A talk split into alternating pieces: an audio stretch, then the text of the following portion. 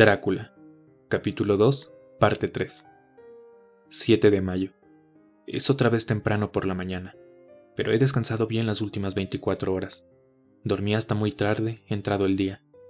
Cuando me hube vestido, entré al cuarto donde habíamos cenado la noche anterior, y encontré un desayuno frío que estaba servido, con el café caliente debido a que la cafetera había sido colocada sobre la hornalla. Sobre la mesa había una tarjeta en la cual estaba escrito lo siguiente. Tengo que ausentarme por un tiempo. No me espere. Drácula.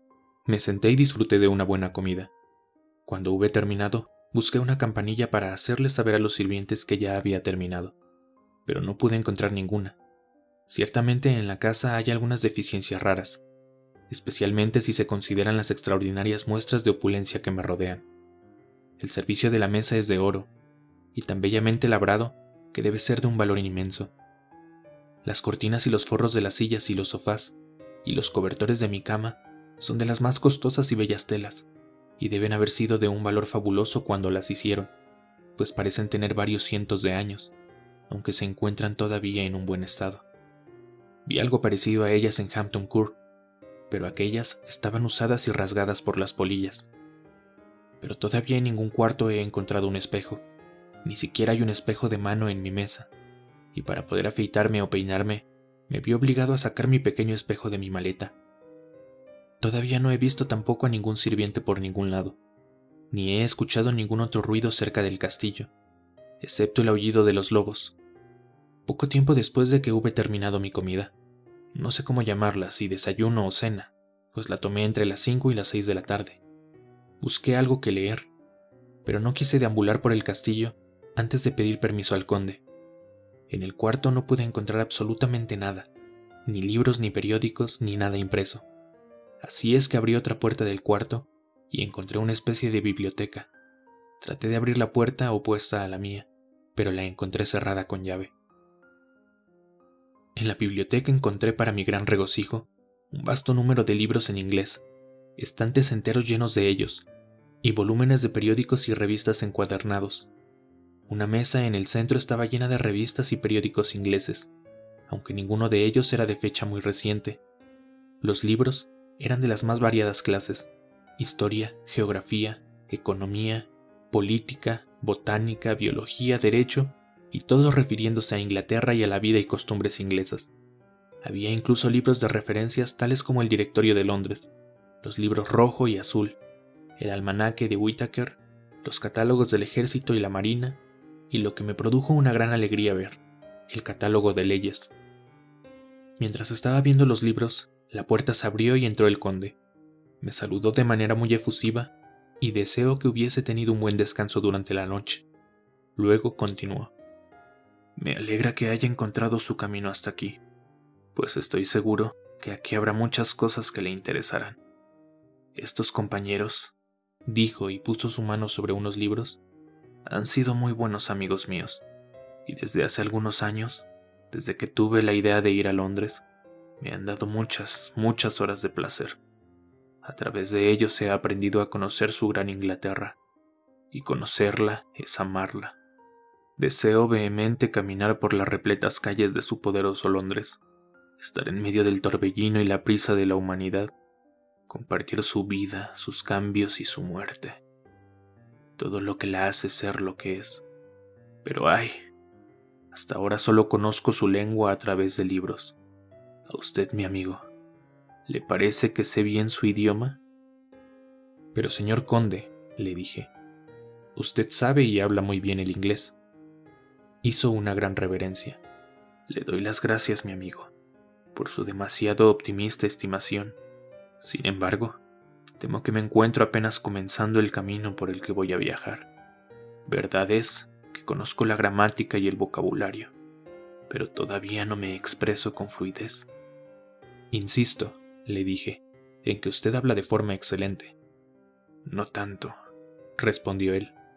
Es decir, yo sé que si me desenvolviera y hablara en su Londres, nadie ahí hay que no me tomara por un extranjero. Esto no es suficiente para mí. Aquí soy un noble, soy un boyar. La gente común me conoce y yo soy su señor. Pero un extranjero en una tierra extranjera no es nadie. Los hombres no lo conocen, y no conocer es no importar. Yo estoy contento si soy como el resto, de modo que ningún hombre me pare si me ve, o haga una pausa en sus palabras al escuchar mi voz diciendo, jaja, un extranjero. He sido durante tanto tiempo un señor, que seré todavía un señor, o por lo menos, nadie prevalecerá sobre mí. Usted no viene a mí solo como agente de mi amigo Peter Hawkins, a darme los detalles acerca de mi nueva propiedad en Londres.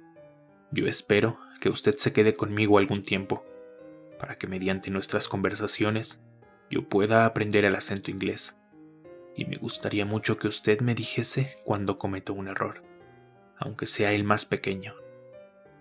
Siento mucho haber tenido que ausentarme durante tanto tiempo hoy pero espero que usted perdonara a alguien que tiene tantas cosas importantes en la mano. Por supuesto que yo dije todo lo que se puede decir acerca de tener buena voluntad, y le pregunté si podía entrar en aquel cuarto cuando quisiese. Él respondió que sí y agregó, Puede usted ir a donde quiera en el castillo, excepto donde las puertas estén cerradas con llave, donde por supuesto usted no querrá ir. Hay razón para que todas las cosas sean como son y si usted viera con mis ojos y supiera con mi conocimiento, posiblemente entendería mejor. Yo le aseguré que así sería, y él continuó.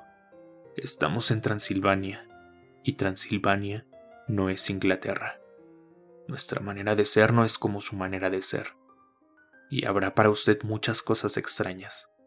Es más, por lo que usted ya me ha contado de sus experiencias, ya sabe algo de qué cosas extrañas pueden ser.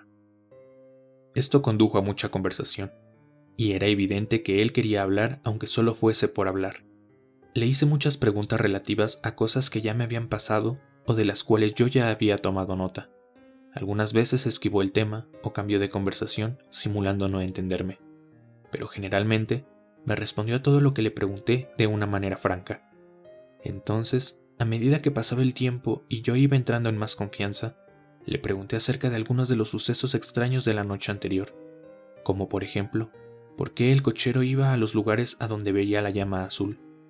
Entonces, él me explicó que era una creencia común que cierta noche del año, de hecho la noche pasada, cuando los malos espíritus, según se cree, tienen limitados poderes, aparece una llama azul en cualquier lugar donde haya sido escondido algún tesoro que hayan sido escondidos tesoros en la región por la cual usted pasó anoche, continuó él, es cosa que está fuera de toda duda.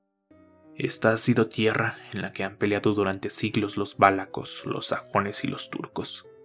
A decir verdad, sería difícil encontrar un pie cuadrado de tierra en esta región que no hubiese sido enriquecido por la sangre de hombres patriotas o invasores. En la antigüedad hubo tiempos agitados, cuando los austriacos y húngaros llegaban en hordas, los patriotas salían a enfrentarse. Hombres y mujeres, ancianos y niños esperaban su llegada entre las rocas arriba de los desfiladeros para lanzarles destrucción y muerte, a ellos con sus saludes artificiales. Cuando los invasores triunfaban, encontraban muy poco botín, ya que todo lo que había era escondido en la amable tierra. ¿Pero cómo es posible? pregunté yo, que haya pasado tanto tiempo sin ser descubierto, habiendo una señal tan certera para descubrirlo, bastando con que el hombre se tome el trabajo de solo mirar. El conde sonrió, y al correrse sus labios hacia atrás sobre sus encías, los caninos largos y agudos se mostraron insólitamente. Respondió, porque el campesino es en el fondo de su corazón cobarde e imbécil.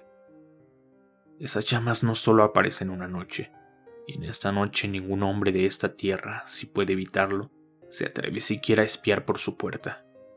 Y mi querido señor, aunque lo hiciera, no sabría qué hacer.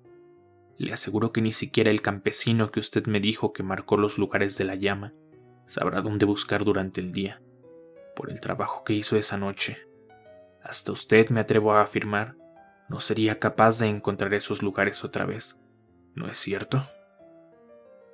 Sí, es verdad, dije yo. No tengo ni la más remota idea de dónde podría buscarlos. Luego pasamos a otros temas. Vamos, me dijo él al final.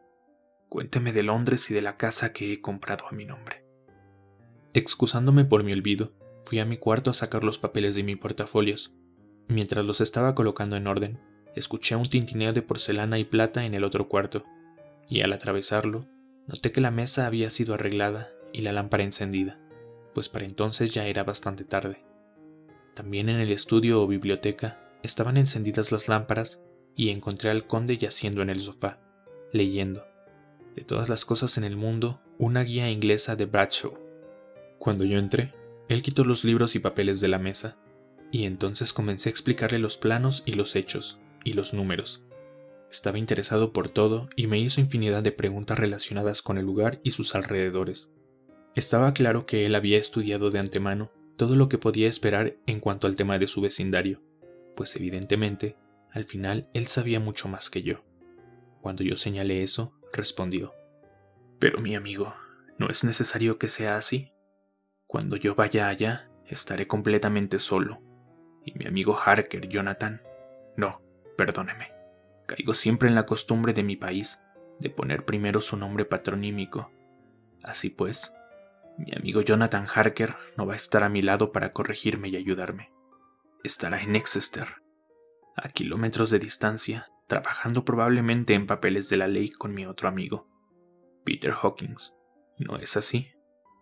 Entramos de lleno al negocio de la compra de la propiedad en Purfleet. Cuando le hube explicado los hechos, ya tenía su firma para los papeles necesarios, y había escrito una carta con ellos para enviársela al señor Hawkins comenzó a preguntarme cómo había encontrado un lugar tan apropiado. Entonces, yo le leí las notas que había hecho en aquel tiempo y las cuales transcribo aquí. En Purfleet, al lado de la carretera, me encontré con un lugar que parece ser justamente el requerido, y donde había expuesto un rótulo que anunciaba que la propiedad estaba en venta. Está rodeado de un alto muro de estructura antigua, construido de pesadas piedras y que no ha sido reparado durante un largo número de años. Los portones cerrados son de pesado roble viejo y hierro, todo carcomido por el moho. La propiedad es llamada Carfax, que sin duda es una corrupción del antiguo Face, ya que la casa tiene cuatro lados, coincidiendo con los puntos cardinales. Contiene en total unos 20 acres completamente rodeados por el sólido muro de piedra arriba mencionado. El lugar tiene muchos árboles, lo que le da un aspecto lúgubre, y también hay una poza o pequeño lago, profundo, de apariencia oscura, evidentemente alimentado por algunas fuentes, ya que el agua es clara y se desliza como una corriente bastante apreciable. La casa es muy grande, y de todas las épocas pasadas, diría yo, hasta los tiempos medievales, pues una de sus partes es de piedra sumamente gruesa, con solo unas pocas ventanas muy arriba y pesadamente abarrotadas con hierro. Parece una parte de un castillo y está muy cerca de una vieja capilla o iglesia. No pude entrar en ella, pues no tenía la llave de la puerta que conducía a su interior desde la casa. Pero he tomado con mi Kodak vistas desde varios puntos. La casa ha sido agregada, pero de una manera muy rara, y solo puedo adivinar aproximadamente la extensión de la tierra que cubre, que debe ser mucha. Solo hay muy pocas casas cercanas. Una de ellas es muy larga recientemente ampliada, y acondicionada para servir de asilo privado de lunáticos. Sin embargo, no es visible desde el terreno. Cuando hube terminado, el conde me dijo, Me agrada que sea grande y vieja. Yo mismo provengo de una antigua familia, y vivir en una casa nueva me mataría. Una casa no puede hacerse habitable en un día. Y después de todo, que pocos son los días necesarios para hacer un siglo. También me regocija que haya una capilla de tiempos ancestrales. Nosotros, los nobles transilvanos, no pensamos con agrado que nuestros huesos puedan algún día descansar entre los muertos comunes. Yo no busco ni la alegría ni el júbilo, ni la brillante voluptuosidad de muchos rayos de sol y aguas centellantes que agradan tanto a los jóvenes alegres. Yo ya no soy joven, y mi corazón, a través de los pesados años de velar sobre los muertos, ya no está dispuesto para el regocijo. Es más, las murallas de mi castillo están quebradas, muchas son las sombras, y el viento respira frío a través de las rotas murallas y casamatas. Amo la sombra y la oscuridad, y prefiero, cuando puedo, estar a solas con mis pensamientos. De alguna forma sus palabras y su mirada no parecían estar de acuerdo, o quizá era que la expresión de su rostro hacía que su sonrisa pareciera maligna y saturnina. Al momento, excusándose, me dejó, pidiéndome que recogiera todos mis papeles. Había estado ya un corto tiempo ausente, y yo comencé a hojear algunos de los libros que tenía cerca. Uno era un atlas, el cual naturalmente estaba abierto en Inglaterra, como si el mapa hubiese sido muy usado. Al mirarlo encontré ciertos lugares marcados con pequeños anillos, y al examinar estos, noté que uno estaba cerca de Londres, en el lado este, manifiestamente donde su nueva propiedad estaba situada. Los otros dos eran Exeter y Whitby, en la costa de Yorkshire. Transcurrió aproximadamente una hora antes de que el conde regresara. Ajá, dijo él. ¿Todavía con sus libros? Bien. Pero no debe usted trabajar siempre. Venga, me han dicho que su cena ya está preparada.